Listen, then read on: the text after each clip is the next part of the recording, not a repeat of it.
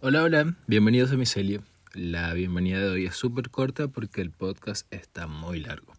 Así que eso, ya saben las redes donde nos pueden seguir para enterarse de los nuevos episodios, aunque no he actualizado.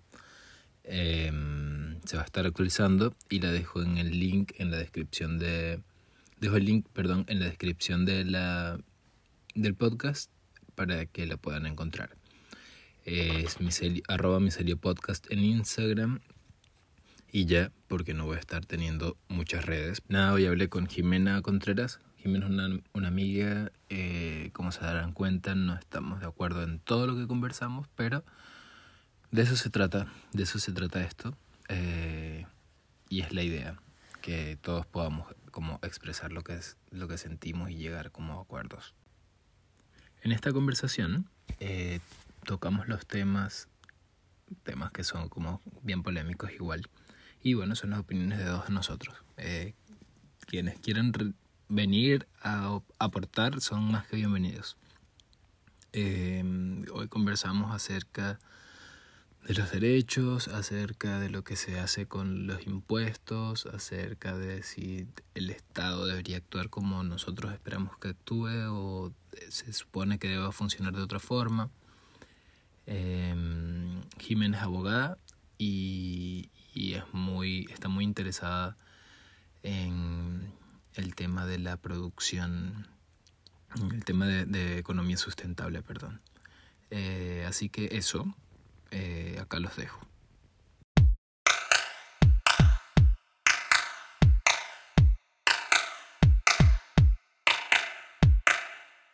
Hola Jimena, bienvenida a mi celio gracias por estar acá, por tomarte el tiempo de, conversar conmigo. Estoy seguro que, va a ser una conversa súper interesante, así que ya estoy ansioso por empezar. Bienvenida, ¿cómo estás? Hola Kevin, muchas, muchas gracias por invitarme. Bien, súper emocionada, creo que es una oportunidad para compartir conocimientos y bueno, abrir horizontes, que eso yo creo que es lo más importante Siempre uno tiene que ser como una esponja, ir absorbiendo y compartir. De todas maneras, ese, esa es la premisa del, del podcast, aprender a, a, conectarnos y escuchar al otro sin importar como el pensamiento que pueda tener. O sea, escucharnos sin, sin prejuicios, es lo, para mí lo más importante. Perfecto, entonces estamos en sintonía. Eso, esa maravilla que escuchan detrás es Milo, que va a ser nuestro, nuestro invitado, nuestra coestrella. Es mi bebé de siete meses. Ternura. Bueno, veníamos hablando, porque nos quedamos conversando un rato antes de empezar acá y veníamos hablando de, bueno, de unas y otras cosas y le dije, no, tenemos que empezar a grabar porque si no nos vamos a quedar acá tres horas más y no vamos a grabar nada. Veníamos conversando de las drogas y yo le comentaba a Jime, y aquí voy a caer con mis papás, con mis tías, con todo, que a mí me gusta mucho probar drogas. Me gusta como observar mi estado de conciencia, eh, observar la mutación que, que, tiene mi estado de conciencia cuando, cuando estoy bajo, bajo cualquier cosa, porque hasta un cigarro te puede cambiar, o sea, si no la gente no fumara. Cuando te fumas un cigarro, eh, coño, tu cuerpo se relaja, tus pulmones se relajan y tal. Y bueno, así con muchas otras este, sustancias. Jimena me comentaba que no ha probado ninguna. ¿Por qué, Jimena? Bueno, porque fui, criada en una familia muy tradicional, muy conservadora. Mi papá fue militar, fue policía, así que nosotros, para nosotros, droga era igual delincuencia. a ese extremo, era droga, igual perdiste tu vida, vas a caer en, en, la mayor desgracia, no vas a estudiar, no vas a surgir. Entonces nunca, eh, creo que fue esa idea de no probar ni adentrarme en ese mundo siempre fue en base al miedo, al miedo a una consecuencia negativa. Sí. más que ah, como tú lo ves, que es como adquirir una experiencia, ver cuál es el límite de tu conciencia, hasta dónde puedes llegar por eso. Y, y yo no, yo siempre lo vi como desde el punto de vista, mira, esto produce también, tiene consecuencias muy graves. Por supuesto. Y yo quiero caer en esa consecuencia, por lo tanto, lo evito totalmente. Pero fue más incentivado desde el punto de vista conservador y desde ese punto de vista limitativo, como yo creo que por, por ese punto de vista que nosotros tenemos, por lo menos que yo fui criada, gran parte de la mayoría de, de personas. La mayor parte de, de, en Venezuela uno vive como en, ese, en esa dictadura de pensamiento de que, de que realmente, y bueno, y, y más allá, o sea, no sé, yo lo veo también porque había mucho, mucho tema como con el contrabando, con todo este tema de que estábamos tan cerca, según yo, puede venir como por ahí, de, de que estábamos tan cerca de la realidad de Pablo Escobar, de todo ese cuento y que, y que finalmente era como realmente podía llegar a destruir familias, más que para mí, según yo, era más que el consumo, la relación, porque para conseguir esas cosas tenías que estar cerca de gente que estaba haciendo cosas malas. Sí, es exponerte mucho. Y esa exposición también era un potencial riesgo para tu uh -huh. integridad, la de tu familia. Yo creo que también eso afecta a Latinoamérica mucho, porque desde el punto de vista normativo, legislativo, estamos muy atrasados. Sí, sí, real, realmente como que no, a ver, nos regimos por lo que nos dijeron. Aquí no, nunca se, como que se tuvo una crisis de consumo de drogas, según yo. No, no soy un experto en historia, uh -huh. pero no, no, tengo en mi memoria un registro como de consumo de drogas como el que hubo, por, por ejemplo, en los 70 en Estados Unidos con, con el LSD o, o, la cocaína como se consumía en Europa cuando se descubrió que la consumían los médicos y y te la mandaban hasta por un resfriado. O sea, te la recetaban la cocaína. Porque es que nosotros lo hemos visto, nosotros los latinos, yo creo que eh, culturalmente nosotros nos limitamos mucho, pero es por prejuicios.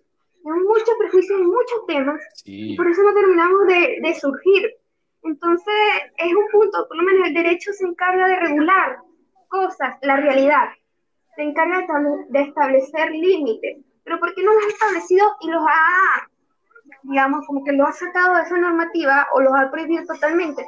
Por ese miedo a, a un cambio, a asumir que, que, hay cosas que van más allá de, de, de nuestros prejuicios.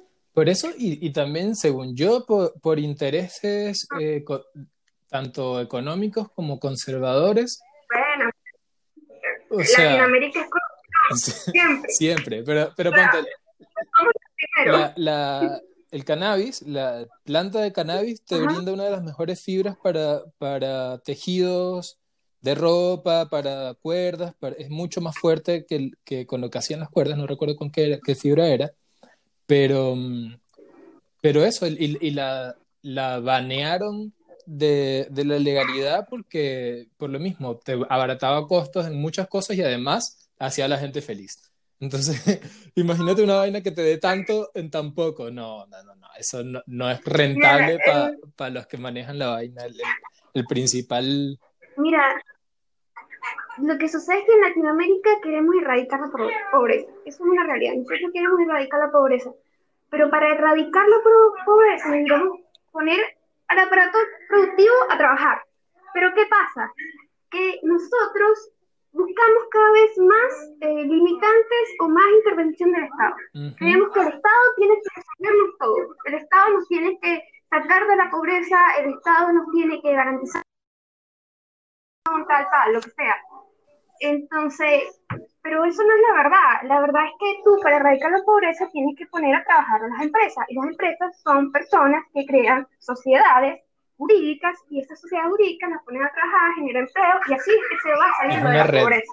Pero nosotros, sí, pero nosotros, como latinoamericanos, por lo menos en el caso de Chile, tenemos un problema porque dicen los empresarios son los ricos, hay que ir contra el empresario. Pana, estás atacando el aparato económico de tu país y eso va a generar mayor pobreza. El Estado no tiene por qué darte dinero, tú eres contribuyente, tú le das el dinero al Estado y el Estado se encarga de distribuirlo. de acuerdo a las prioridades.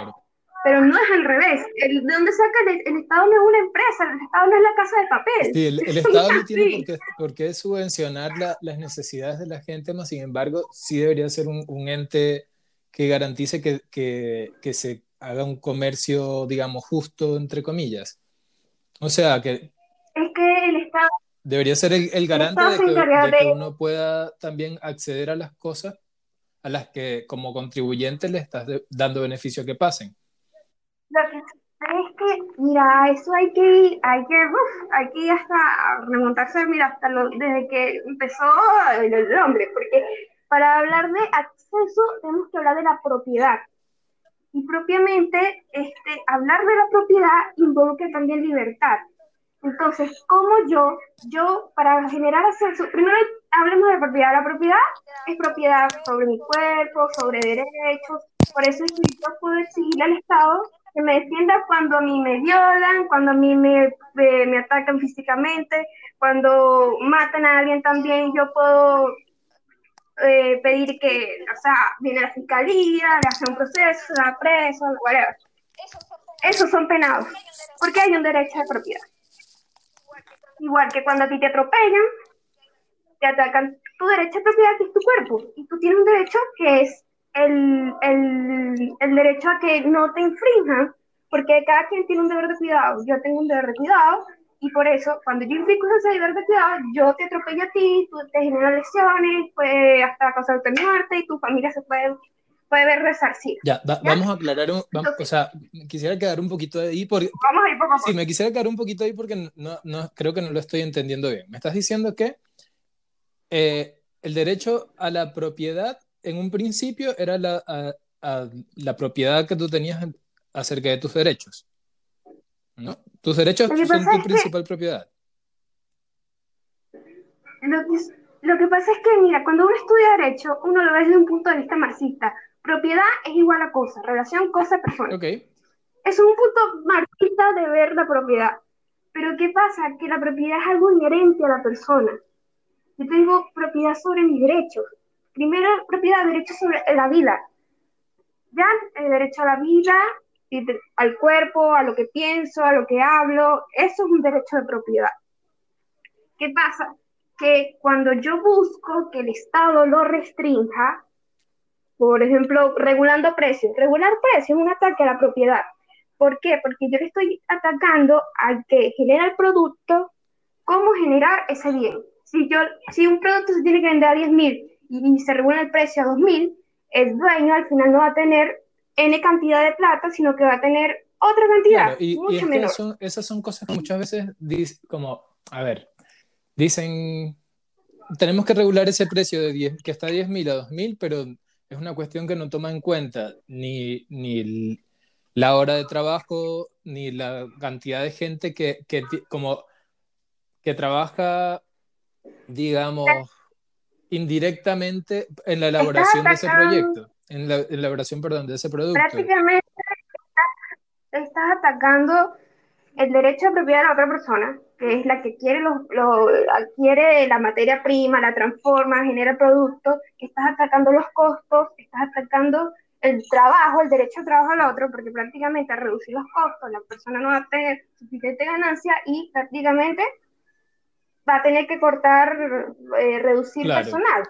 Entonces, entonces, pero el problema es cuando nosotros, por lo menos lo que tiene aquí, vamos contra el gran empresario porque el gran empresario es el que tiene la culpa. Claro. Porque si yo estoy en condiciones por el empresario, no es así, porque al final ellos, el, el aparato económico se incentiva es por esas empresas, aunque sean grandes o pequeñas. Por lo menos los saqueos que han habido últimamente en Estados Unidos, eso daña el aparato económico increíblemente. Y al final, ¿qué va a decir la gente? Yo quiero ayuda del Estado. Ajá, pero esa ayuda del Estado, ¿de dónde el Estado saca recursos? De impuestos que paga la persona jurídica, o sea, la empresa, que tú pagas como individuo, y esa porque recolección que Me gustaría parar ahí un, un poquitillo. Ajá. Este, porque yo entiendo, ya. a ver, y puedo estar errado, de eso se trata esto. Este, yo entiendo eh, esa parte de que a, tú al, al limitar el valor de un producto o al, tratar de regular el valor de un producto, este, estás atacando a la propiedad de la persona que está produciendo el producto o, del conglomerado de personas, porque ahí podríamos hablar de sociedades, podríamos hablar de, cualquier cantidad de, entidades que, generan, eh, digamos, riquezas o productos que se pueden comercializar. Pero eh, ahí para mí entra también un tema de, de que, cuál es el precio a pagar para todos los demás que ese producto se genere, más allá del, del, valor económico. Digamos, eh, acá en Chile se, se, hay como tema con, con, la producción de paltas, porque la, la producción de paltas es una producción que consume demasiada agua y esa agua, si bien eh, puede que la estén pagando los, los que están produciendo la palta, es un agua que está dejando de percibir la gente y que se encarece para los demás, porque hay menos. Un, tema de oferta-demanda. Lo que pasa es que ya hay... O sea, sí, es como complicado. Lo que pasa es que sí, está el tema, pero es, es que esos son temas que van mucho más allá, porque ¿sabes cuál es el principal problema que tenemos, eh, por lo menos los liberales, que piensan que la economía es la gran solución de todas las carencias que tiene el hombre? Es que esa, esa, esa solución y esa producción eh, exacerbada de productos y el acceso al consumo. Ahí quiero llegar. Al final nos está generando, al final nos está generando a nosotros una consecuencia muy grande, porque cuánta contaminación no produce y nosotros estamos, estamos eh, nosotros, por lo menos esta, esta, esta, nueva, esta nueva generación de millennials, estamos, eh, tienen tanto acceso a cosas a un, a un menor costo. ¿Qué, ¿Qué pasa? Que hay, hay un libro, que no me acuerdo la autora, que se llama Historia de la cosa, de las cosas. Entonces ella decía que nosotros estamos siendo criados para comprar, consumir y votar aunque esté bueno, aunque esté malo, ya dejó de estar de moda comprar, consumir, votar. Comprar, usar y votar. Comprar, usar y votar. ¿Y dónde van esas cosas que votamos? Normalmente van a países muy pobres, porque esos países muy pobres que reciben todas esas cosas cobran por recibir, pero eso genera enfermedades en otras poblaciones que son pobres, en países pobres. Entonces, ¿y dónde está el derecho humano a la salud de esas personas? ¿Y a costa de qué? Entonces son temas muy, muy trascendentales que, ajá, todo el mundo tiene, ahorita hablando de derechos humanos como si eso fuese, bueno, yo tengo derechos humanos a la educación. aquí todo el mundo nacimos con derecho a que nos, a todo. Lo que es, y, eso, mira, y eso se ve reflejado en el estallido social que hubo en octubre, el 18 de octubre aquí en Chile. Ahora piden una nueva constitución, pero esa hiperinflación de derechos no son garantías de nada, porque la Carta Magna o la Constitución no es una lista, como decía acercarse, no es una lista de deseos, donde tú pones lo que tú quieres y ¡chan! se cumple. No, eso no es así. Entonces, nosotros tenemos que ver la Constitución, por lo menos te, doy, te estoy dando un ejemplo muy, muy, muy... No, te estoy dando un ejemplo muy específico respecto a Chile. ¿Por qué? Porque esa, esa, esa, esa solicitud, esa exigencia de cambiar la constitución, realmente va desde esa necesidad y esa, esa, ese adoctrinamiento que se ha visto por años que nosotros merecemos porque estamos vivos. Entonces, eso no es así. Lo que tiene que garantizar el Estado es un acceso. ¿Y qué pasa? ¿Cómo se garantiza el acceso a la educación, a la salud? Mejorando el derecho de propiedad. Pero el derecho de propiedad sobre qué? Entonces, la, la casa puede ser, ajá, tienes propiedad sobre un teléfono, sobre un computador, que eso te va a generar mayor acceso a cosas. Pero ese derecho te lo tiene que garantizar el Estado. No, no. Tienes que tener un tus derechos son básicamente la propiedad sobre tu cuerpo y tú mediante tu cuerpo y como lo utilizas y decides cómo utilizarlo es que te vas a poder eh, te vas a poder garantizar ese acceso a tu educación. Si tú no estudias, no vas a poder ser médico, abogado, doctor, si tú no estudias, si tú mismo no te los garantizas, no te lo procuras, no vas a lograrlo. Entonces, yo, ah, vamos a llegar a un punto, decimos así, en que no, yo, no, yo, a mí me tienen que dar un título de bachiller porque yo, yo soy yo, pues, no. Claro. No, tú te tienes que garantizarla. Y estamos llegando a esa, a esa sobreexigencia, o sea, Mon Laferte también, ella es muy buena cantando, pero cuando abre la boca para hablar, resulta que decía que ella, sí tenía, si ella se tenía que ver en la necesidad de entrar a un supermercado para robar, ella lo iba a hacer. O sea, tú tienes derecho a tener comida, a tener cosas que te dan el supermercado, pero el dueño del supermercado no tiene derecho a que tú le pagues por ello. Entonces tú estás atacando la propiedad de otro, pero tú tienes derecho sobre las cosas de él porque tú eres tú, porque estás vivo. Entonces llegamos a, ese, a ese estado de irracionalidad por creer que nosotros merecemos todo. No, claro, no es así, pero, pero sin embargo yo, yo, sí, sí creo que el, que el gobierno de turno, no, no este gobierno, o, sino como el, el, ente gubernamental, debería generar la instancia para que las personas se reinserten en, en la sociedad o en, el, o, en o en la, a ver, en el mercado laboral. Porque... Lo que sé es que sí, es que hay distintas formas de hacerlo y eso ya es una gestión política. Y lo que pasa es que la política eh, se puede ver, mm, puede pasar de un extremo a otro, dependiendo de si son de derecha, por lo menos ahorita estamos con la derecha, con Piñera, el tema es que, nadie el, el tema es que nadie es todo el mundo quiere lanzar y, y, cumplir las cuestiones que la gente que tiene de su lado le, le está pidiendo. Nadie se sienta y dice, mira, lo que podemos y tenemos que hacer es esto. es que la gente ve el punto, es que lo que se ve normalmente son los intereses políticos y, y eh, ver quién es el pedazo más grande de la torta. Ese es el problema. Pero lo que la gente quiere al final es como que todo a costa de nada. El Estado sí tiene que garantizar justicia y tiene que garantizar seguridad, siempre.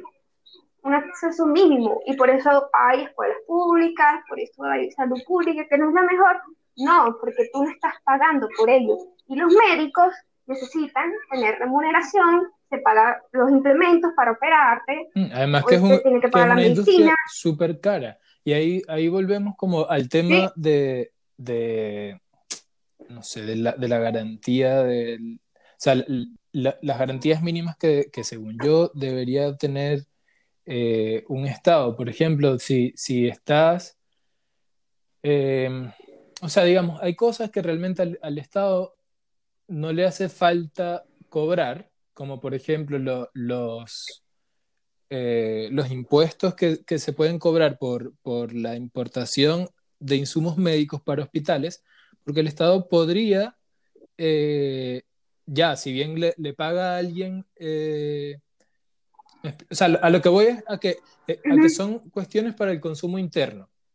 Me explico, no es necesario que, el Estado gaste esa plata en pagarse a sí mismo. Porque al final ese impuesto que están pagando es un impuesto que vuelve al Estado y que al final termina encareciendo todos los procesos, según yo. el Estado no tendría por qué cobrarse este, impuestos de importación para su... coño, para funcionar, ¿sabes? es como ya lo, lo, podemos comprar y traer y, y, ¿sabes? O sea, y no digo, no digo que, que, así debería funcionar como siempre, pero sí hay cosas que, que se podrían ir haciendo por periodos de tiempo de manera de eh, mejorar ciertos sistemas. Mire, este, lo que sucede con la medicina es que, por lo menos en estos días estaba viendo, antes de que sacaran a, a Chumi Bebé de HBO. No, a Chumi Bebé de HBO. Vi un capítulo de Chumi en donde él trataba el tema de las medicinas. Y explicaban ahí que se tardaban años en descubrir una medicina y que los costos son increíblemente altos. Entonces, prácticamente cobrar una medicina a bajo costo realmente no habría ningún incentivo, no habría ningún incentivo para generar medicina. o sea, ¿Me entiendes? A ver, esto también es cierto. los, los, gobiernos invierten mucho más plata en armamento de guerra, que muchas veces se daña ahí, parado, porque no se usan, porque no estamos en tiempos de guerra. Y en lugar de, En en lugar de invertir esa, Nicolás esa mi- la Maduro. mitad de esa plata en... Nada, pero es que no vamos a hablar de eso. Eso es un, Bueno, un bueno, desastre. O sea, no hay, pero no hay vamos, vamos comparación con el... alguna. Bueno, pero... Bueno, es que el se- el señor primero que es inhumano, vamos a decirlo, pero vamos a empezar por ahí, Sí. ese, ese es una vez. Pero ese no es el O sea, el punto. tema es que no es- está es- bueno, preparado es para ser punto. de nada. De ni, un, ni un colegio No, podría dirigir bien pero desde, desde, vamos a empezar antes, desde Chávez, cuando era un gobierno democrático. ¿Cuánta plata ese tallito no gastó en armamento ruso? Malandro ese. Claro, pero, a- pero Cuando había democracia. también. A- agarró, invirtió toda esa plata ahí- por ese lado, pero también eh, generó este, estudios gratuitos para toda la gente y en, en un periodo de tiempo, digamos, corto, se acabó con, la, Es que, con el anal- analfabetismo, lo cual tampoco está mal. O sea, no, Kevin, pero ¿a costa de qué? ¿A costa de qué? Sí, ya hay gente que lee, sí, hay gente que lee, pero hay gente muy adoctrinada. Y eso fue un costo muy alto, porque tú le puedes enseñar a alguien a leer, pero el arma, el pensamiento, es lo que realmente eh, equivale. Si tú creas una persona sin criterio, una persona adoctrinada, una foca que te aplaude cuando tú hagas tu gracia, prácticamente eso es un arma mucho más peligrosa que una persona con... sí, de todas maneras, con- estoy, con- estoy con de acuerdo armas. contigo. Estoy de acuerdo contigo. A lo, a lo que voy es a que, a lo que además, sí, ¿Sabes lo que hizo? Es que usó la plata del petróleo para hacer eso, hizo, regaló bonos a mujeres que se embarazaran y un pocotón de mujeres se pusieron a tener hijos como o locas. sea, Eh, en, ninguna instancia quiero defender lo que hizo Chávez porque, eh, No, porque bueno, vamos, estamos claros. Pero, pero sin embargo, sí, sí, al menos yo eh, vi de frente el beneficio de temas como eso, porque mi mamá, con tres hijos, no iba a poder tener la plata para estudiar en, en ningún tipo de, de universidad, ni mucho menos. Este, y sin embargo, gracias a, a- a esos planes, este, Se pudo, pudo estudiar y, y- y se hizo su especialización y es, es una profesional, a ver, no porque sea mi mamá, pero es una profesional excepcional. Y, y a eso voy, como que ta- también depende bastante del- de la persona la, la cuestión. Lo mismo Claro, que, lo mismo que, que, o sea, tener los conocimientos no te hace un, un buen profesional. Tienes que, tienes que No, poner de tu jamás. parte y, y hacerte, coño, hacerte persona. Lo que sucede es que, es una- yo creo que los valores, los valores ya se fomentan desde la familia. Y cómo tú vas a emplear tus conocimientos va a depender mucho de tus valores. Eso es lo que estábamos hablando Ujú. al principio. O sea, yo no consumo marihuana porque eso fue parte de mi formación valórica. O sea, a mí me dijeron, tú fumas marihuana y jodes a tu familia. Y eso es un valor. Claro, pero, pero hay de cosas, familia, que, de hay cosas que, que uno tiene que también juzgar.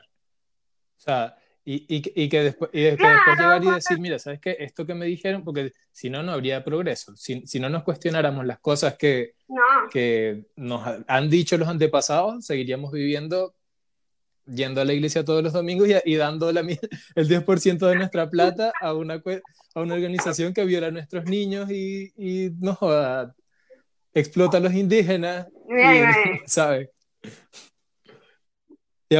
que sucede es que nosotros, mira, es que mira, lo que es que igual nosotros, mira, yo estaba estudiando el tema de, de la propiedad como derecho, más que como la tenencia de algo, y es heavy porque nosotros, eh, la evolución de la propiedad ha sido tan heavy que ha sido como que avanzamos y retrocedemos, avanzamos y retrocedemos. Hubo un historiador que se llamaba, se llamó Poe, creo que era así, el, el apellido, o, sí, bueno, no me acuerdo cómo es, o sea, se escribe P-I-P-E-S. Entonces resulta que ese, ese historiador, él hizo la comparación entre la libertad y la propiedad. Entonces, él decía, comparaba a Rusia con Inglaterra, con el mundo anglosajón. Entonces él decía, mira, en Rusia, cuando estaba el tema de la revolución, había más intervención del Estado y, había menos libertad y menos propiedades. Y eso ayudó a que no se desarrollaran totalmente por mucho tiempo, a diferencia del anglosajón, que había mayor garantía de libertad y por tanto la gente tenía mayor acceso a lograrse su, su carrera universitaria, porque ¿qué pasa? Si tú tienes mayor acceso a, a la propiedad, propiedad talmente, eh, propiamente dicho desde los derechos o desde tú puedes hacer esto, puedes escoger qué carrera estudiar, puedes escoger si tú estudias o no, si quieres ser, eh, abrir un negocio o no. Tú desde ese punto de vista tienes mayor acceso a, a, posibilidades. Y esas posibilidades tú te vas ir trabajando hasta que vayas consiguiendo más y más y más. Después vienen tus hijos, bla, bla, bla, y vas evolucionando. Pero llega un punto en que nosotros hemos llegado a ese punto de que tenemos tantas posibilidades que buscamos mayor intervención del Estado. ponte ahora en el ejemplo con Macron. Macron en Francia. Macron hizo algo que mucha gente le aplaudió porque paralizó los pagos de los servicios públicos, paralizó el pago de los de los de, de, del arrendamiento. paralizó prácticamente los gastos de las personas por, por el tiempo de la pandemia. Muy Sí, eso es muy intervencionista y es muy contraproducente a nivel económico. ¿Por qué? Porque si es algo que no puedes pagar, ponte ahora si yo con mi sueldo no puedo pagarlo ahora o puedo pagarlo mensualmente costándome mucho, imagínate después cuando lleva tres o cuatro cuotas, cinco cuotas. Entonces es un tema que muy heavy y mucha gente Eso también se hizo eh, acá de, de, cierto modo.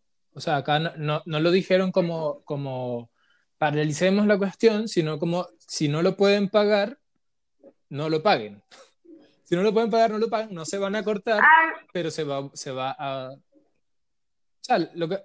Sí, la cuestión es, un poco un tema de, semántica, porque como se dicen las cosas también afecta mucho la, la, impresión de la gente. Lo que, lo que sucede es que, mira, hay dos formas de tomarlo. Una, como por ejemplo, como tomó la pandemia Trump, que salga al mundo, salga todo lo que hace, por lo menos los liberales son de aquellos, por lo menos Ulises, Rothbard, son aquellos que dicen, no, mira, o tienen, salgan, cada uno tiene una responsabilidad, hay una responsabilidad en derecho que se llama responsabilidad extracontractual, en donde tú tienes un deber de cuidado. Y si tú le causas un daño a otro, así sea enfermándolo, tú tienes que resarcirlo. Porque cuando tú te enfermas, dejas de trabajar, eso te provoca daños pecuniarios de dinero, eso te provoca, pues, no puedes ver a tu familia, te provoca un daño moral, te claro, provoca repercute en demasiadas áreas de tu vida. Exacto, entonces, ¿qué dicen los liberales? Entonces, los liberales, como Donald Trump dice, mira, si tú causas un daño, si tú causas un daño, tú tienes que ver la obligación de repararlo. Tú, no lo tengo que reparar yo como Estado, porque tú fuiste el que causaste el daño. Entonces a ti te va a doler y vas a dejar de salir a contaminar a los otros porque tú vas a tener que pagar todo ese daño que has causado que es algo muy utópico. Porque imagínate perseguir uno a uno y abrir un juicio uno a uno para que le pague a otro. Por eso es que se van, por eso es que la, el gobierno suele penalizar ese tipo de acción. Por lo menos la señora que fue al Jumbo en Alto de las Condes y enfermó y tenía COVID y una señora irresponsable y loca, bueno, le abrieron un procedimiento penal y está bien. Pues claro, porque, si nos ponemos desde el punto de vista... Si, tú sabes que tienes la... Que tú, que tú estás enfermo y, sal, y sales de todas maneras a un lugar donde sabes que, transita gente, este, es, bueno, es como también en Estados Unidos pasó de este chico, no sé si llegaste a ver el video, salió un chico como lamiendo productos en un pasillo de un supermercado diciendo como voy a contagiar a todos y no sé qué. Al chico lo, lo trataron de terrorista. O sea, lo, juzgaron como un terrorista. Es que, es que tú estás atacando la vida de los demás. La vida, el derecho, es que eso es un derecho, eso sí es un derecho. La vida, la propiedad y la libertad son realmente los únicos tres derechos que existen. Y eso es una, pero es una doctrina liberal. Y lo que pasa es que con los liberales llegamos a un punto de que hay muchos países desarrollados que son liberales, pero ¿qué sucede? Que llega un punto que puede ser hasta utópico lo que buscan, tanto como el comunismo. En el comunismo prácticamente busca la igualdad, pero a costa de qué?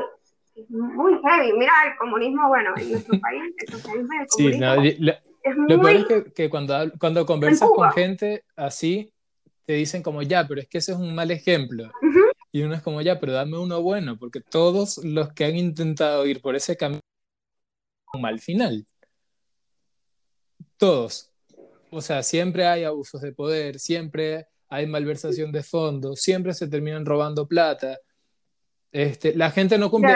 yo, recuerdo, por ejemplo, cosas que, que en mi inocencia, en mi ignorancia más que inocencia, este, me parecían de pinga cuando estaba el gobierno de Chávez, que era, por ejemplo, la, la conformación de estos consejos comunales, en donde a la gente se le, se le entregaban recursos para que entre la misma comunidad se gestionaran el, el, como a ver, ¿qué, eran las cosas de primera necesidad para ellos? Bien fueran eh, la reconstrucción de colegios, bien fuera ayuda a familias como más vulnerables y tal, este, y le entregaban a ese consejo comunal eh, plata. Yo recuerdo que, que, en el barrio donde yo vivía, yo vivía en un barrio horrible, en el barrio donde yo vivía había como tres consejos comunales conformados y siempre se escuchaba el brollo de, ay, es que a fulanito le aprobaron tanto y tal para tal, tal, tal y tal cosa. Y a, a sultanito le aprobaron tanto para tal, tal, tal y tal cosa.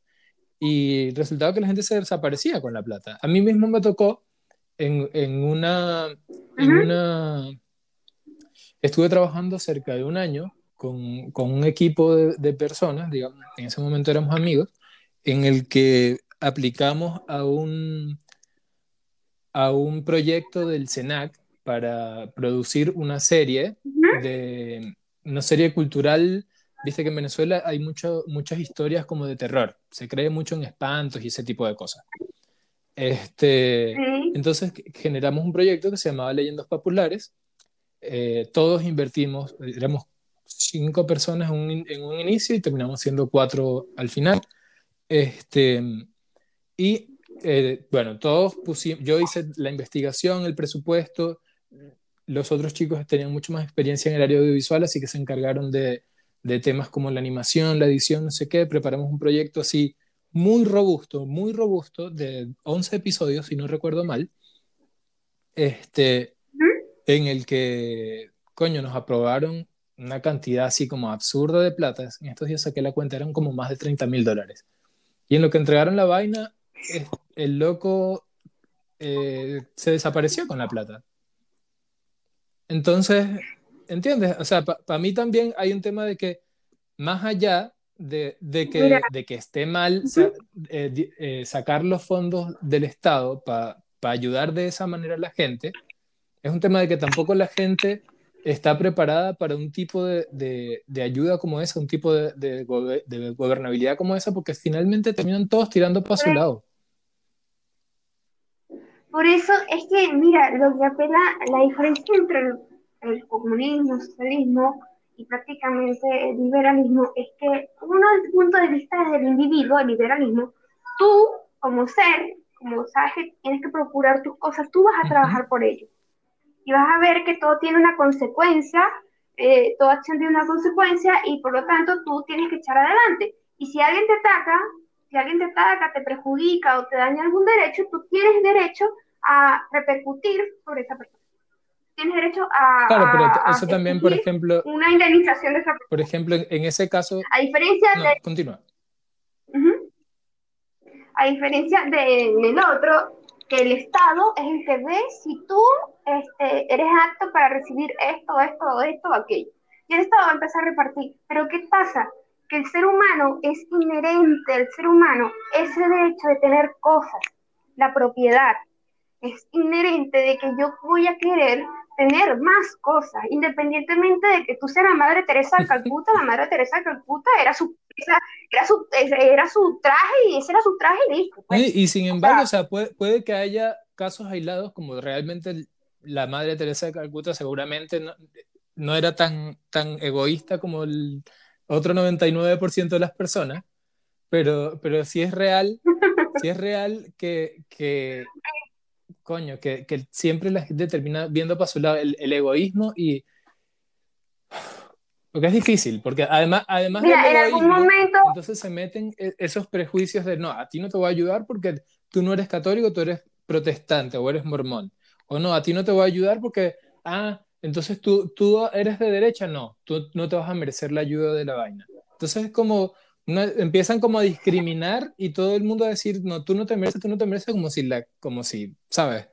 Fueran todos jueces de... Es que creo que eh, eh, estos prejuicios están en base a que, mira, la mayor virtud que tiene el hombre son sus diferencias, en todo, en todo, desde una que uno sepa dibujar, el otro sepa eh, cocinar. Entonces, ¿cuál es el igualitarismo que nosotros queremos lograr? Entonces todos queremos, venía un señor, yo estaba escuchando una conversación de Antonella Martín contra un, eh, con un, en donde Antonella Martín defendía lo que era el liberalismo y el otro señor defendía el derecho humano a la propiedad y él decía que todo el mundo tenía derecho a tener una casa. Y Antonella Martín le dijo, oye, si alguien tiene que pagar por tus derechos, entonces ya no es un derecho. Y es así. Y es así, por eso es que no todo el mundo vive en la misma casa, no todo el mundo tiene que tener tres muchachos o dos o ninguno, no todo el mundo tiene la posibilidad de estudiar lo mismo, no todo el mundo estudia la misma Es imposible hacer un estándar de vida como determinado para la gente porque no todo el mundo quiere lo mismo, ni todo el mundo considera eh, básico como o, primordial las mismas cosas. O sea, como para mí es primordial tener internet en lugar de cable en mi casa, para mucha gente es primordial tener cable en lugar de internet o de, ¿entiendes? Es un tema de que... Exacto, entonces, ¿qué pasa en China? En China deciden qué tienes que hacer, cómo hacerlo, no hay un Estado de Derecho, tú no tienes libertad de escoger. China en, económicamente digamos que es capitalista, pero a nivel de derecho es obsoleto, nadie tiene derecho a nada. Tú, depende de tus cualidades, escoges qué vas a hacer y tú mismo te vas a desarrollar y tú eres también es un tema como complicado el de China, como, como referirse a ese tipo de cosas. Para mí es un pelo complicado porque también hay que ver como la trayectoria histórica que, que, tienen países como China. O sea, los locos venían de la pobreza máxima. O sea, si, si se quiere, el, el, el, sistema que tienen ahora es el resultado de, de años de miseria. Pero sí, pero ahora es el resultado de años de esclavitud, porque si tú no puedes hacer nada de lo que tú quieres, ya prácticamente eres un esclavo. Claro, pero al final es, no tienes derecho a nada. Pseudo consensuado. En un principio, no creo que ahora la gente quiera vivir así, pero, pero en un principio, cuando tú estás en la miseria y, y, te llegan y te dicen, mira, vamos a tener todos que trabajar de esta forma, pa, pa, pa, pa, pa cuadrado, y, ¿sabes? Hay, hay un punto donde tú dices, verga, ¿es eso, o, morir de hambre? Eso, eso, fue, eso fue mediados el cambio de China de, de, la pobreza a, a, la potencia que son ahora. A la potencia mundial que son ahora es prácticamente a mediados del siglo pasado. O sea, sí, es reciente. Esta generación, esta generación, o sea, no todas las generaciones han vivido la pobreza de la que tú te refieres. Tal vez sus padres, sus abuelos pero tú tienes que ver que esa gente por lo menos no tiene libertad de prensa. No, obvio, obvio, si no, no estoy defendiendo lo que decía, no estoy defendiendo ningún... No, no, no, no, yo tampoco estoy...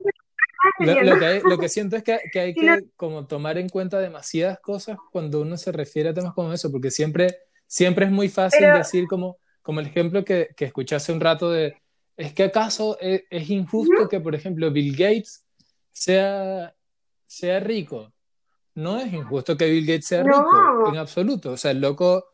Cuando tú compras el bendito, cuando tú compras eh, el. Ay, se me fue.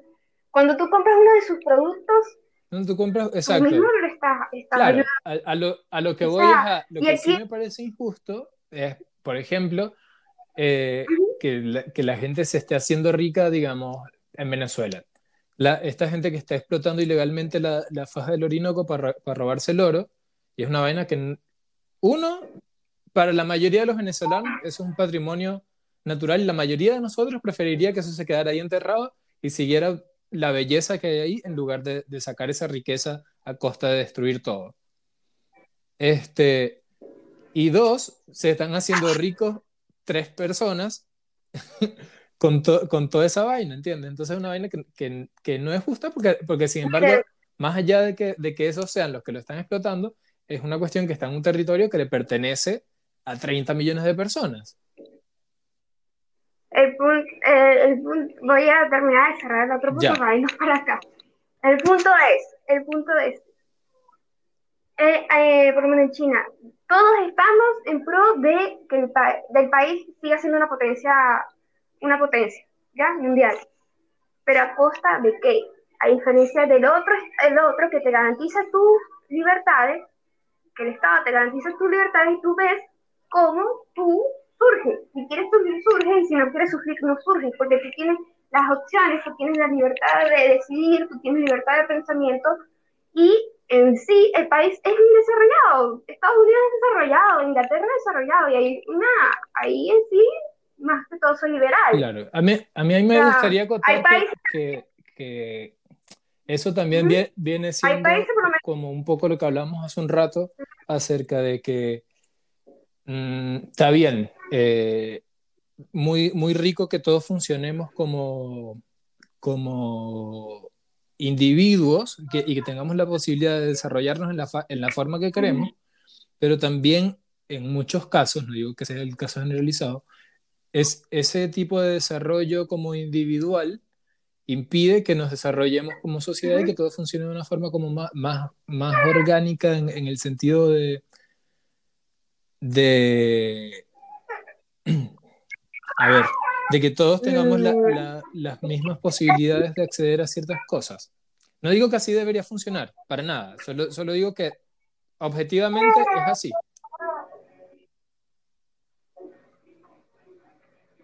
Pucha, es que, es que, es que dependiendo de, de tu, yo creo que, eh, o sea, lo importante es que se te garantice tus libertades para tú poder decidir, que al final tengas los resultados que quieras Claro, eso, o no, eso porque es eso un, un también contrato consensuado es- en, en la sociedad. es relativo. Es un contrato que tenemos como, como digamos, aceptado todos, que, que pe- permitirnos a, a cada uno desarrollarnos las cosas que, que nos gustaría.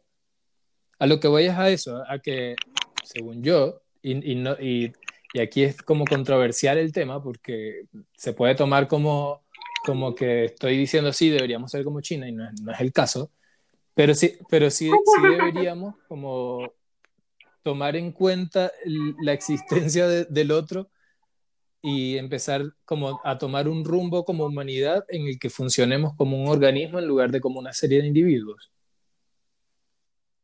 Oye, es que Es eso muy complicado. Y es como yo te estaba porque es inherente al ser humano, y esto es tema de muchos sociólogos, historiadores, o sea, el tema es que es inherente al humano ese sentir Ujú. propiedad, sentir que Sí, sentir que cosas. llegas a un lugar y es tuyo y, y- y que tienes tus cosas y que, y que duermes en Es tu cama muy y que... heavy, por eso es que la-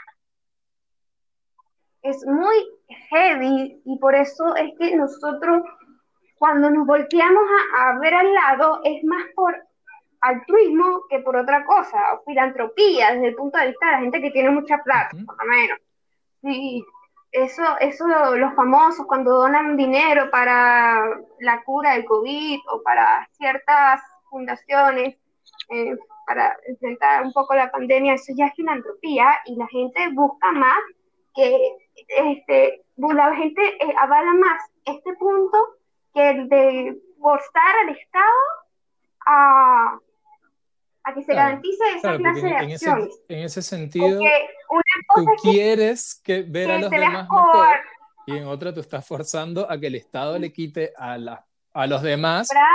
cosas que tienen para, para dártelas a estás ti. atacando a la propiedad, estás atacando a la propiedad prácticamente. Estás atacando a la propiedad de- Claro, y eso es un es un tema es un tema de que, que, por ejemplo, yo no creo, yo no pienso en una persona rica como una persona mala que está pensando todo el tiempo, voy a ser más rico y a joder a los demás y no sé qué más. Pero, pero tampoco pienso que el, que el Estado con eso, o sea, no lo veo, en verdad, no veo un Estado que, que agarre lo- los recursos que tiene y los, los diversifique de la mejor manera. Siempre pasa, como por ejemplo lo que ha pasado en, en esta situación del COVID, este, digamos, en en Bolivia, el Ministerio de Salud eh, estaba, estaba comprando, no recuerdo si era en Bolivia o en Perú, pero estaban comprando bolsas eh, para personas, para muertos, este, en 114 dólares cuando cuestan 11 dólares, todo como para tapar la vaina y hacerse más ricos en, en, medio de todo esto. O sea, la corrupción en, en Latinoamérica es un tema heavy, así como en verdad, ¿quién tiene ganas de, de, de soltar sus riquezas si sabes que, que, se la van a repartir entre los que tengan el poder en el turno? No pasa, por ejemplo, en, en países como Noruega, los dos países nórdicos, donde el, el impuesto eh, es altísimo y las personas pagan, no, no recuerdo si es un 40% de impuestos sobre sus ingresos, este, pero coño, tienen seguridad eh, social garantizada por todos lados, desde el dentista hasta la educación. Lo que sucede es que la gente dice que el Estado le tiene... Lo que pasa es que el latinoamericano está criado como que dame, dame, dame, y nos ven que ese dame, dame, dame surge de sus bolsillos. O sea, tú, tú, quieres, ay, empiezas, empiezas a decir, no, que en Italia, en Italia, en Canadá, en Canadá hay ahorita un gobierno socialista, y en Canadá se paga casi, creo que el 30% del sueldo son, son impuestos. Pero tienes una seguridad social, tienes una seguridad social demasiado amplia. Pero ¿qué sucede? Que la gente dice aquí, por lo menos aquí en Chile o cualquier, caso aquí en Latinoamérica, no, que la, que la salud, la salud eh, pública es mala. Sí, pero ¿cuánto tú desembolsillas en impuestos? ¿Ves? ¿Y cuánto se destina realmente a esa salud? ¿Realmente hay una separación de poderes? ¿Realmente una, un ente administrativo se encarga de inspeccionar si están realmente destinados los fondos a lo que es? No, entonces, si no invierten en esos entes administrativos que fiscalicen y controlen esa, esa distribución de la riqueza del país. Claro, es una, es una cuestión también, lo este que venimos, es una situación también supervisada por intereses, porque a la gente de las ISAPRES, que tiene una influencia heavy en el gobierno chileno, este, tampoco le conviene que, que, que se regularicen e, ese tipo de cosas, porque se, se desvía una serie increíble de millones de pesos a, a, ese tipo de... O sea, ponte, ese 7% que uno paga en salud, que muchas veces se lo pagas al ISAPRE, este, muchas veces ni lo usan en el año. Hay gente que es muy saludable y no... Como hay gente que sí, que sí lo usa. Mira, el año pasado no sé en cuánto gasté en ISAPRE y solo tuve Exacto. Y es una cuestión de que, de que si tú lo eh, eh, estuvieras pagando y dijeras como ya, igual me cubre, no sé, los dientes, pero no, si te vas a hacer, si vas al dentista tienes que desembolsillar plata de otro lado o contratar aparte un seguro de dentista. No, sabes que yo, yo creo que ni la ISAPRE ni yo creo que debería algo ver algo como intermedio algo intermedio que tú recibes parte de tu sueldo, está bien, pero que todos los fondos de FONASA fueran eh, como un híbrido. Yo creo que debería haber algo más híbrido. Sí, yo también soy partidario de eso. o sea, ni, ni, es que el, privado es totalmente, creo que costoso. Al final sí tienes mejores, tienes mejores, tienes mejor acceso a la salud porque y mejor atención, porque ¿qué sucede? Que si tú tienes un, te tienes que operar, te sale mucho más, menos costoso que por FONASA. Claro, la, la plata que tú tienes que pagar finalmente. o sea, igual esto depende del, del plan que tú tengas y tal. Que, que, que, es un tema como más complicado, porque, porque al final como que en verdad no, es como que una persona cualquiera pueda decidir si, si se mete FONASA o se mete ISAPRE. Si, si, si tú ganas menos de 600 mil pesos, no es rentable meterte una ISAPRE. No, porque... Lo que sucede es que, mira, por lo menos en los países desarrollados, ¿qué sucede? Que, ajá, tú te desembolsillas y tienes salud gratis, pero ¿qué sucede? Que en Italia, en Canadá, te designan un médico y ese es el médico que tú tienes que ver por el resto de tu vida. Y si se muere ese médico, te asignan a otro o tú tienes que solicitar un cambio de un médico, pero eso se tarda mucho, aunque no lo creas. Son casos que yo conozco y se tarda mucho. Pero, ¿qué sucede? Que no está esa, por eso es que te, no está esa libertad que tú tienes con, ahora con, con Tefonasa o Isapre, que tú no tienes esa libertad de escoger el médico que quieres. No tienes esa libertad, pero tú tienes un buen acceso a la, a la salud. Entonces, una cosa por otra, te doy un buen acceso a la salud, es gratuito, pero yo te designo, como Estado, yo te designo cuál es el médico que te tiene que ver.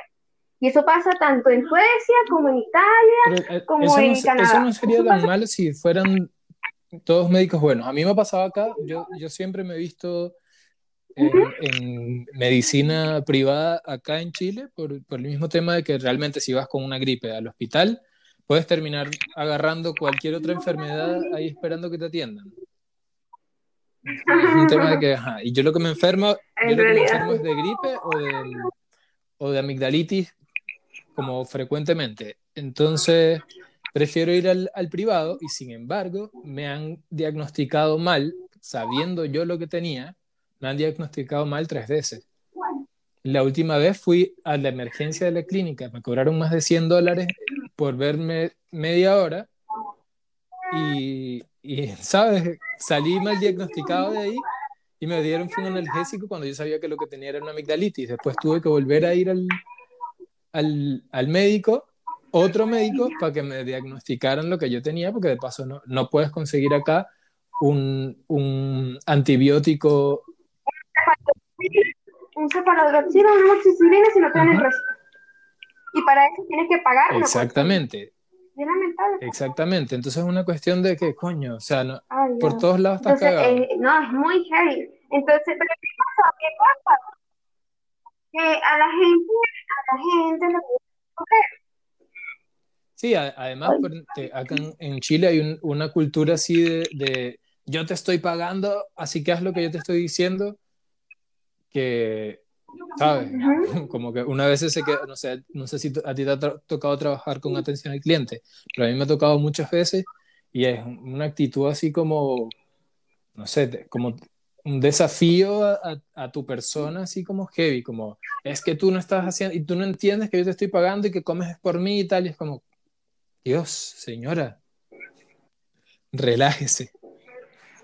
Llegamos al, depo- al despotismo. Es muy heavy, es muy heavy. Es muy heavy.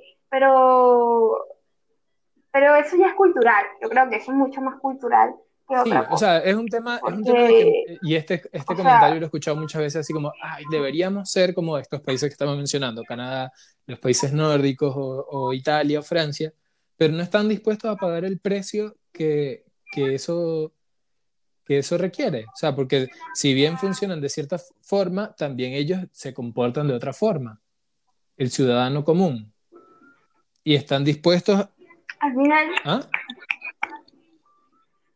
yo creo que al final es, es, es un poco de empatía y es un poco de entender que somos parte de un todo y como tal tenemos que pagar impuestos y como tal que si tú quieres algo gratis, que realmente no es gratis ni nunca va a ser gratis, porque el problema es que se han tergi- tergiversado muchas cosas desde los derechos humanos, que ahora todo es un derecho humano, todo el mundo tiene derecho a todo. eso de, de- de defender el, el derecho, no sé si el derecho, pero el, el defender que, que todo el mundo debería como tener acceso a la compra de cuestiones. A mí es, es un discurso que me asusta un poco porque los recursos son finitos y si bien a mí me gustaría tener ciertas otras cosas, estoy claro que, que no todo el mundo está en, en la misma parada que, por ejemplo, yo, que yo lo que quisiera es como vivir tranquilo en una casa, tranquilo.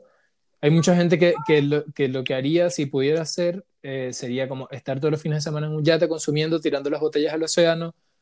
¿Entiendes? Es un, tema de que no sé si, si estamos preparados para que todo el mundo tenga acceso a todo ni si el mercado daría abasto para abastecer todas las necesidades de, este tipo. Así que, según yo, sí debería haber como ciert, cierta restricción en lo, que, en lo que un individuo puede o no hacer con lo que tiene. Según yo. No, lo que, o sea, o sea, se, hasta es, es, es, una dicta como dicta, es, un, es muy dictatorial. Estoy claro, es muy dictatorial, pero es un tema de que yo creo que hace falta de alguna forma, coño, re, regular esta sociedad porque vamos es en picada, hermano. Este mundo está... Mira, es que, es que nuestro primer choque, yo creo que va a ser en sí, va a ser con el tema de la contaminación y de la naturaleza.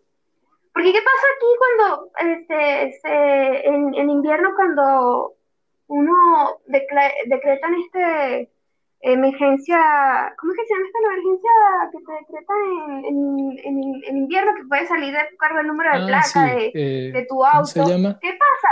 Siempre hay alguien que dice, no me acuerdo cómo es que se llama cuando decreta de, emergencia en invierno. restricción, restricción, hay restricción. se llama restricción. Hay una restricción con la circulación de ciertos autos. Siempre paran a alguien y dice, no, es que es mi, es mi único auto. No, que, bueno, me de eso se trata. No, que siempre, siempre. Que, sea tu único auto. la cuestión es que te tienes que programar para, ¿sabes? Para no usarlo en ese momento.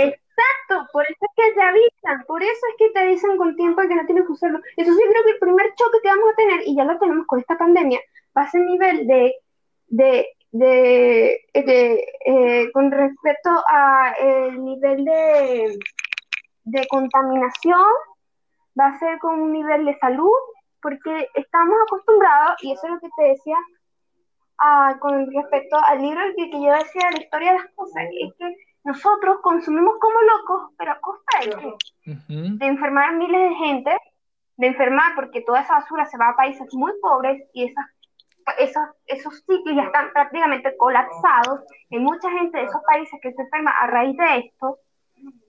Es un poco el discurso, yo, yo no sé si no sé si llegaste a ver un discurso de, de Evo Morales, me parece que en las Naciones Unidas, en el que el, el tipo decía que, que el, se habían robado, o sea, que el, que el, Imperio Español había sacado de las Américas eh, no sé cuántos quintales de oro y tal, bla, bla, bla, bla.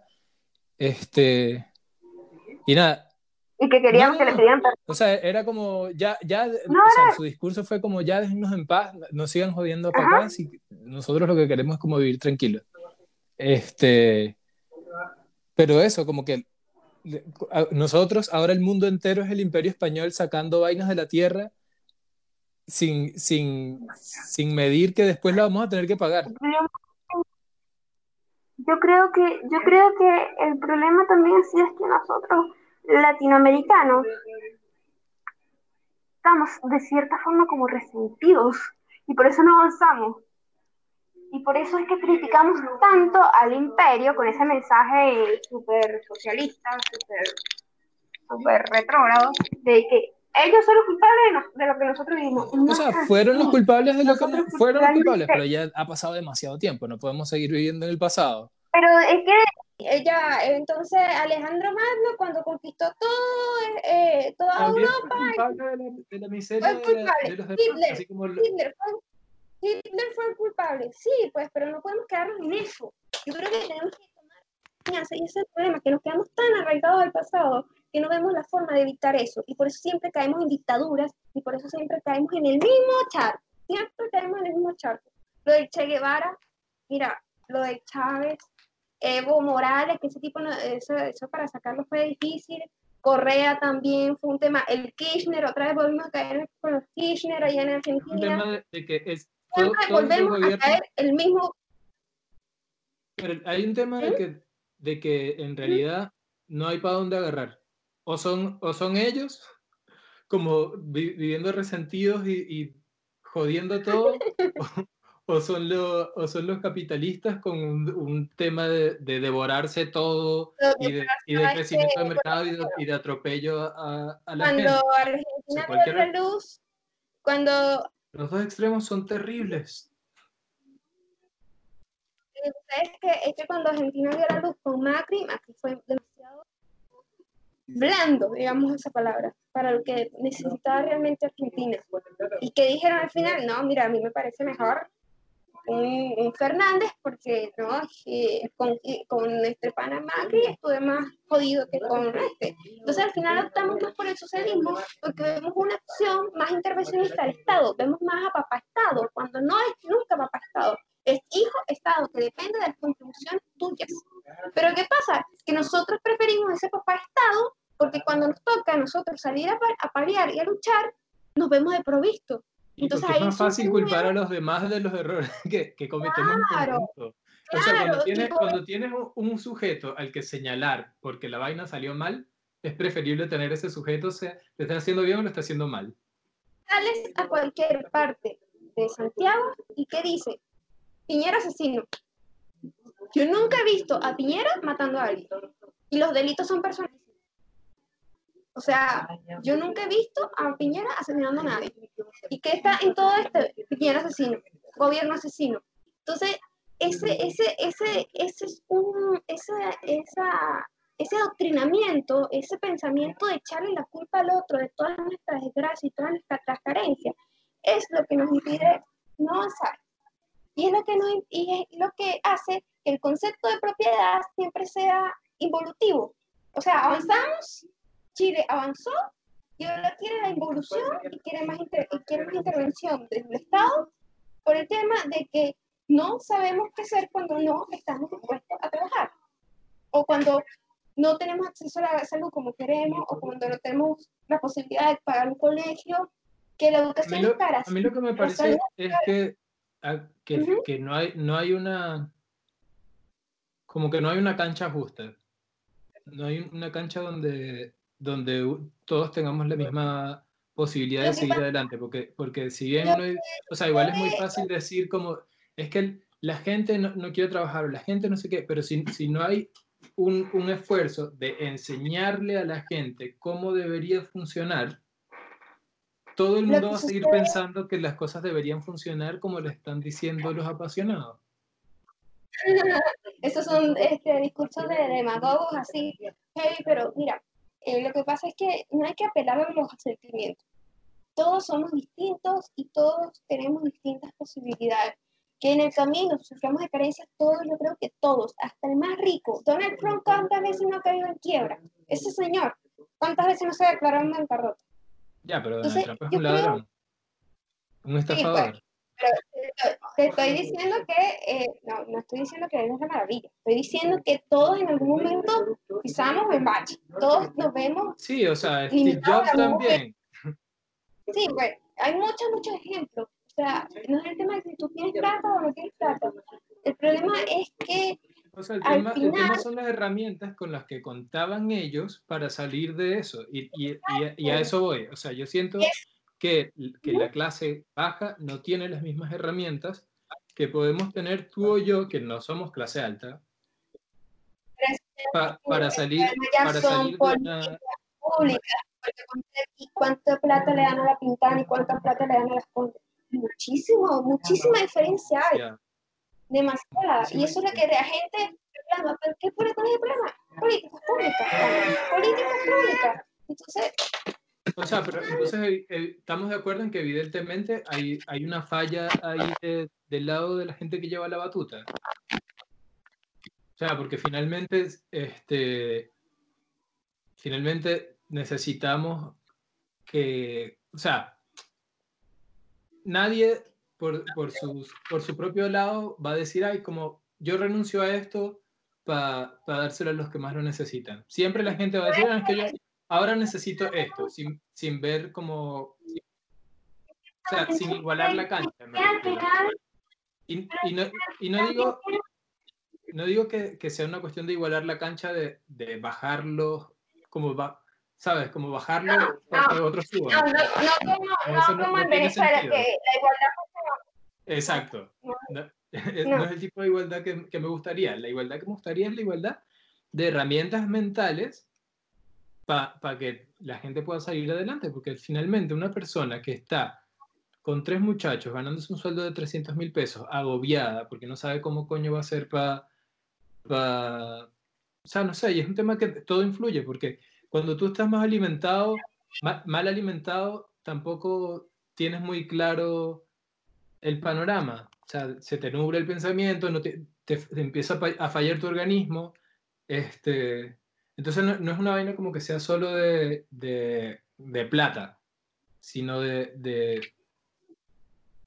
información, de, de, de, tu entorno, entorno, es mucho, mucho. Sé que al final también quiénes, quiénes son los que pagan los impuestos, la gente pobre o la gente que tiene, eh, o sea, la gente de clase media o clase alta. Normalmente son de clase media las que pagan más impuestos, más que las de clase Sí. alta, no lo creas. Entonces, aun- este, O sea, lo que pasa es que es más ese- representativo para uno pagar el impuesto que para la gente que tiene plata pagar los impuestos. Entonces, ¿qué sucede? ¿Qué sucede? Que esa diferencia y esa brecha también se, se hace es porque ¿quién paga el impuesto? O sea, ¿a ti te parecería justo pagar algo y no ver un centavo de ellos? Entonces, eso también es, es un tema muy heavy que ver, es muy, muy, muy, muy, muy heavy, muy heavy. Entonces, me gustaría que, que en otro momento, como- más, más allá de, de- de- porque hoy hablamos como de los problemas y, y tal, me gustaría que en, que en otro episodio nos juntemos a ver posibles soluciones. Sí, a ver, a ver cómo, cómo podríamos plantear, porque siempre hablar de, de los problemas es fácil, pero pero- pero las soluciones son, las soluciones son lo complejo y por eso es que no, no avanzamos tan rápido. yo, o sea, igual yo veo las, que las soluciones son desde el punto de vista de libre mercado, pana, libre mercado y atacar lo menos que se pueda la propiedad, porque tú al incentivar más las inversiones vas a generar mayor empleo, vas a generar mayor riqueza. Pero si la gente se pone a saquear, a ir contra el empresario, pana, estás atacando las fuentes de trabajo de otros. Yo siempre soy más de eso. Y con el tema ya de, de, de- yo creo que un tema más complejo va a hablar sobre la contaminación y sus repercusiones, porque eso sí es un tema en el cual nadie quiere, nadie, nadie, es que tú te pones a ver en tu vida y prácticamente, por lo menos, el plástico que contamina mucho, ¿quién no tiene plástico en su casa?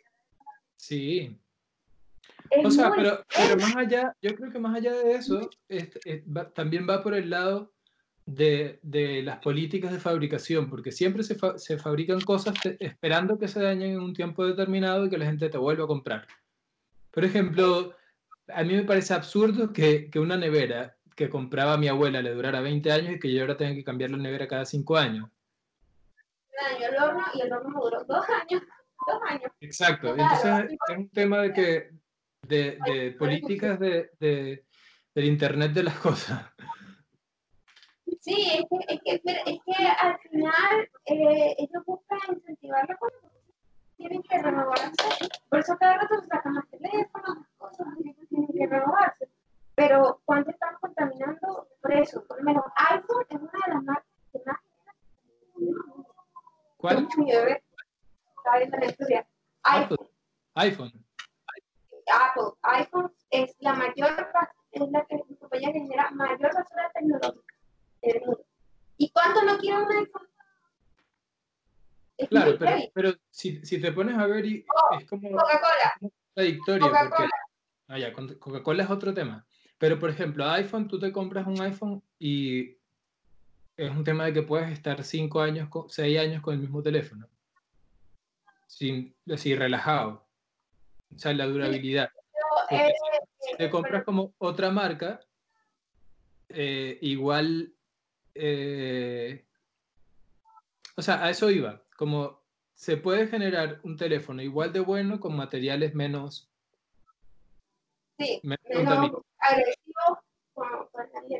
Pero es que ese eh, el problema es que yo creo que siempre vamos a apelar a lo que te dice, al individualismo y a nuestra necesidad de tener cosas, porque a veces no es solamente que, ay, yo tengo algo porque me también como que, ay, salió un nuevo iPhone, entonces no vale. Claro, y hay mucha, hay mucha gente que, pero ponte, yo no puedo cambiar de iPhone todos los años.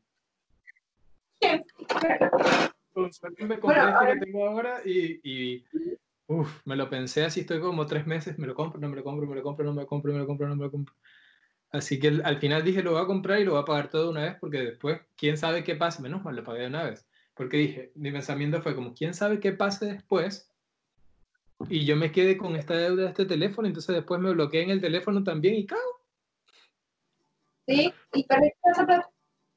Sí, No, no, Bueno. pero es, muy heavy, es muy heavy ese pero bueno, podríamos plantear soluciones a muchas cosas. Tratar de ver soluciones a diversas llegando al final de este episodio y te quería pedir dos cosas. La primera es que, o sea, preguntar, ¿verdad? Si, si tú pudieras tener una valla así como gigante en pleno centro de Santiago con una frase Puede ser tuya, puede ser una cita de alguien, puede ser un recordatorio, puede ser lo que sea. ¿Qué pondrías en esa valla?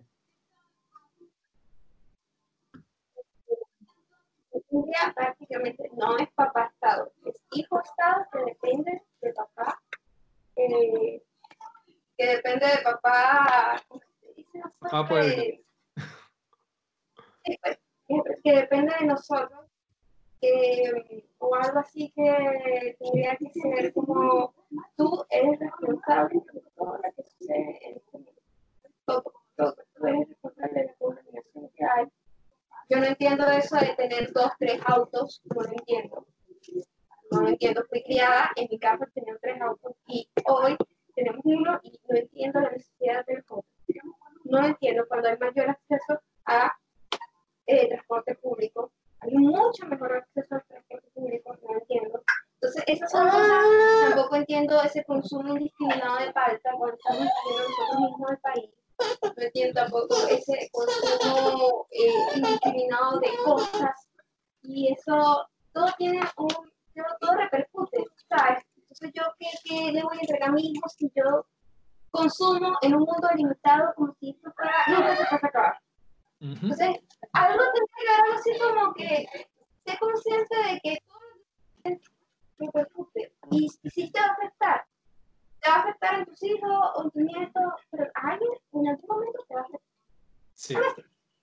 Pero todavía más bonito. Ya, sí. Sí, pero, pero el, concepto, el concepto está.